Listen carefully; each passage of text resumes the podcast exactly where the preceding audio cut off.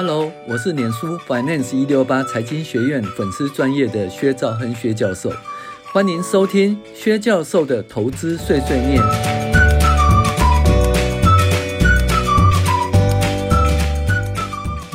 各位网友，大家好，我是薛兆亨薛教授。那今天跟大家介绍二零二二年第十四周美股一周回顾与重要指标分析。那美股在四月八号，S&P 五百收四四八八点二八点，比上周的四五四五点八六点跌了五十七点五八点，跌幅达百分之一点二七，百分之一点二七。那这是先前两周的红 K 棒，然后接续这个十字线后一根中黑 K。那目前这黑 K 并未吃掉之前的两根红 K 哈，算是还算是盘整的阶段。基本上本周没有什么利多了，反而是利空的力量增加，还是一样那些老消息啦哈。俄罗斯乌克兰战争停火呃焦灼，FED 除了可能升息两码之两码之外呢，预告要加速缩表。那中国上海疫情的持续哦。这三个哈，其实都是持续存在的啦哈。那当然呢，粮食可能因此而缺货大涨。那终于有官方数字啊，呃，联合国农粮粮农组织啊，公布三月份粮价指数呢，月增十二点六哦，到了一百五十九点三，创新高。那全球粮价上涨，食物短缺。那所以呢，未来其实这种状况哦。通货膨胀应该是会持续下去的哈。那当然呢，这个食物啦以及能源这些东西，基本上它是呃不是核心通膨的项目了哈。但是因为它慢慢的会反映在其他服务业、其他行业上面，所以这个通膨应该会持续下去。而且呢，那个粮食的生产，对不对？呃，一旦终止的话，那下一次要等到下一次的播种期间，其实要等很久哦。不是说诶立刻开工开生产线就可以解决的哈、哦。所以这个问题可能要一段时间才能解决。那看起来长期物价上涨的趋势不减反增，但是油价维持在一百块啊，一百美元上下。当然，西德州原油在一百块以下，然后布兰克原原油在一百块上面一点点、哦。黄金也没有再度飙高，但是十年期公债殖利率达到二点七以上，百分之二点七以上哦。那由于 FED 官员预期可能升息到三个 percent 以上，所以十年期公债殖利率可能还会再持续上涨到三三 percent 以上。因为如果说假设殖利率没倒挂的话，那十年期公债殖利率当然会比美国的这个基金哦，这个基本利率还要高哈。所以呢，如果美国的基本利率呢，那它会到百分之三以上的话，那那个十年期公债值率当然也会涨到百分之三以上哈。那因为。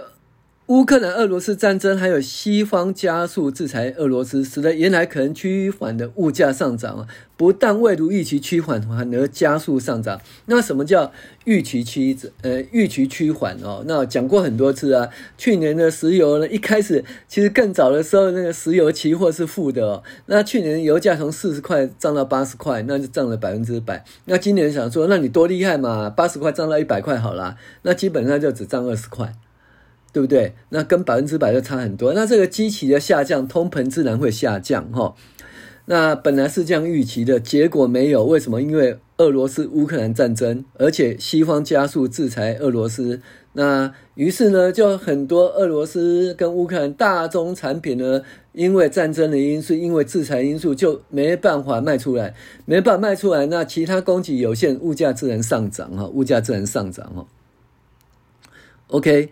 那因为战争哦，导致诶、通膨哦不如预期趋缓而加速上涨，导致 FED 呢快速升息缩表哦，比你当初预期还更高，导致债券值利率大幅提高，以及资金面的紧缩，那基本上这些都不利于股市的上涨，而且目前的政经环境哦不利股市，呃无法乐观看待股市的发展就对了啦哦。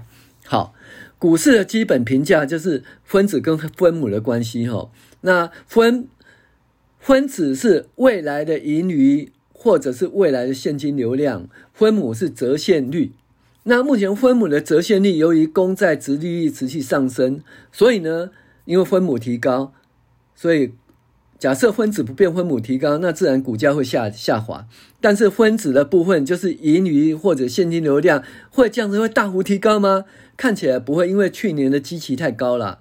那今年大幅成长的几率不大，所以今年的股市呢，分子大幅成长几率不大，那分母呢大幅提高，所以基本上从评价的观点来看，股价是无法很有很好的表现啦。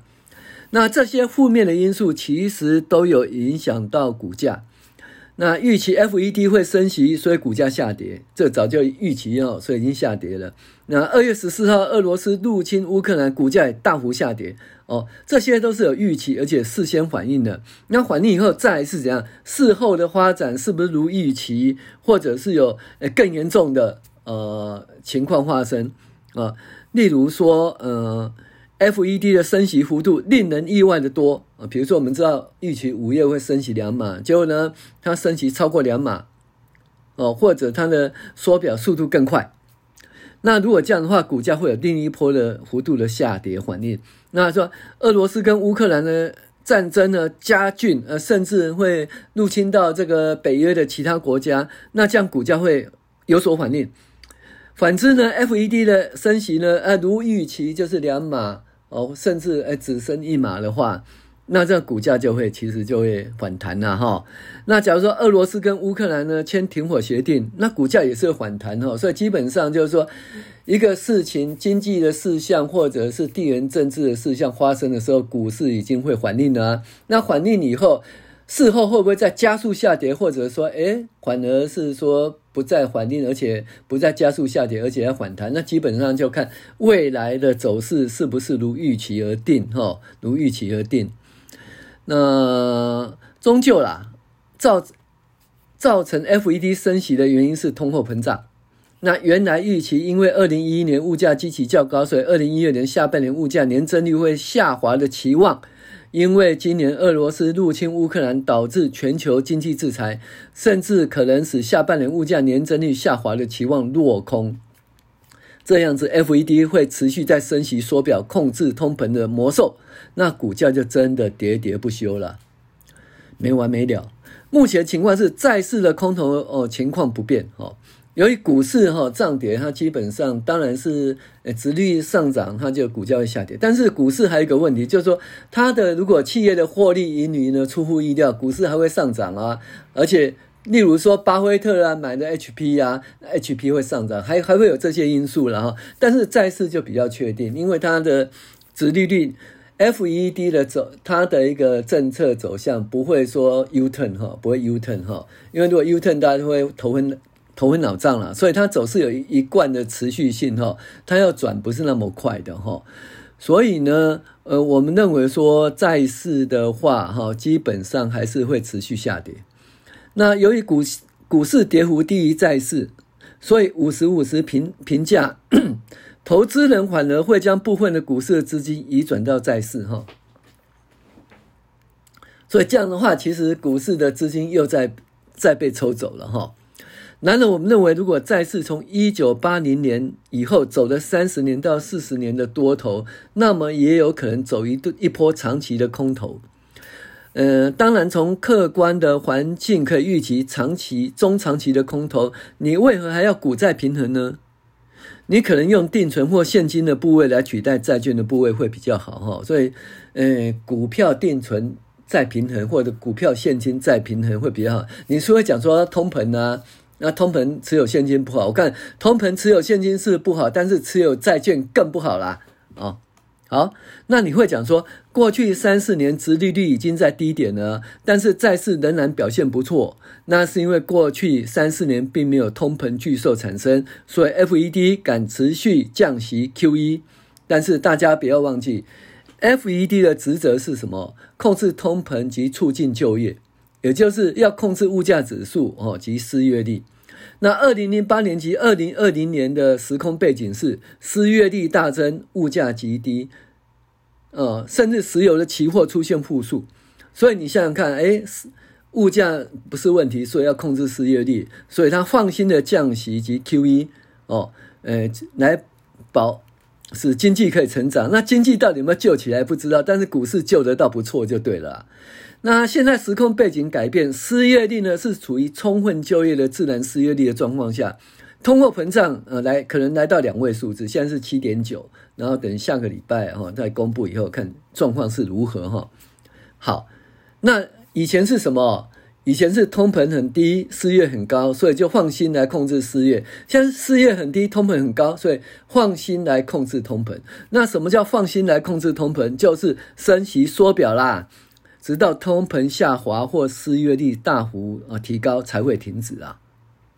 哦，那 F 一的货币及利率的操作其实不是那么容易转变，它不会划转划夹弯哦，往往会持续一段时间，然后做过头。为什么？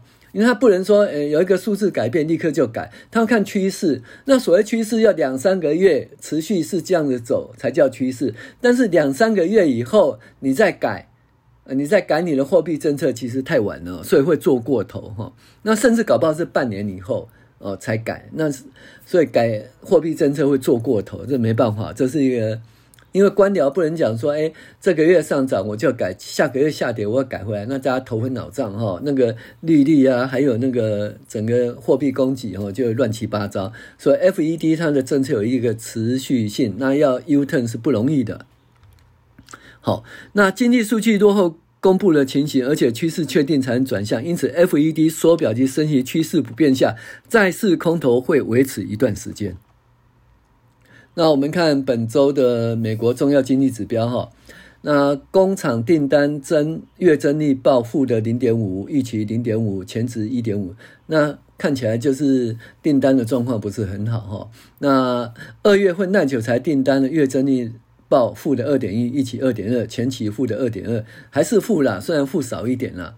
那初领失业救济人口在十六点六万，我讲说在二十万、呃三十万人以下都是很低的哈。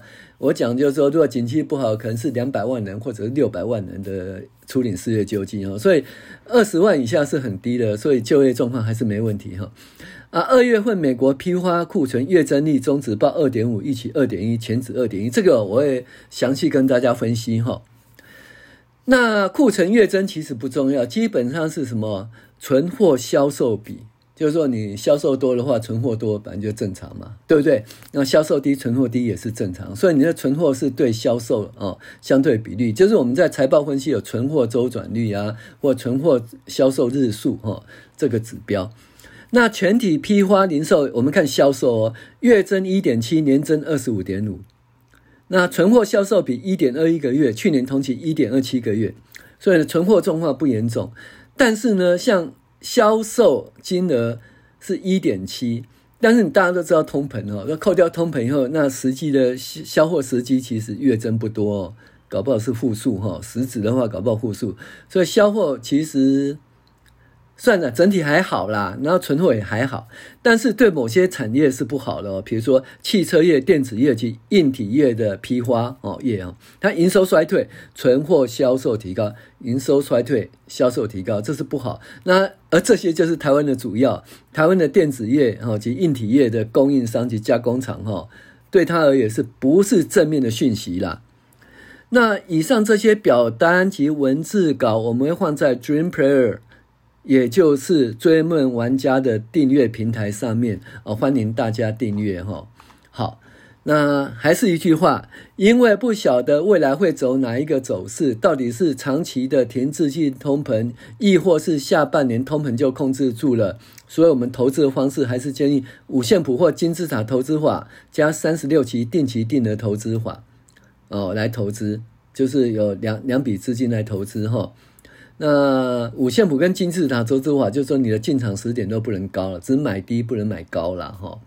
但是你又怕说，哎，它涨上去了，所以你就还是维持定期定额啊，免得就失去的那个获利的机会哈。好，以上啊跟大家分享，我是薛兆亨薛教授。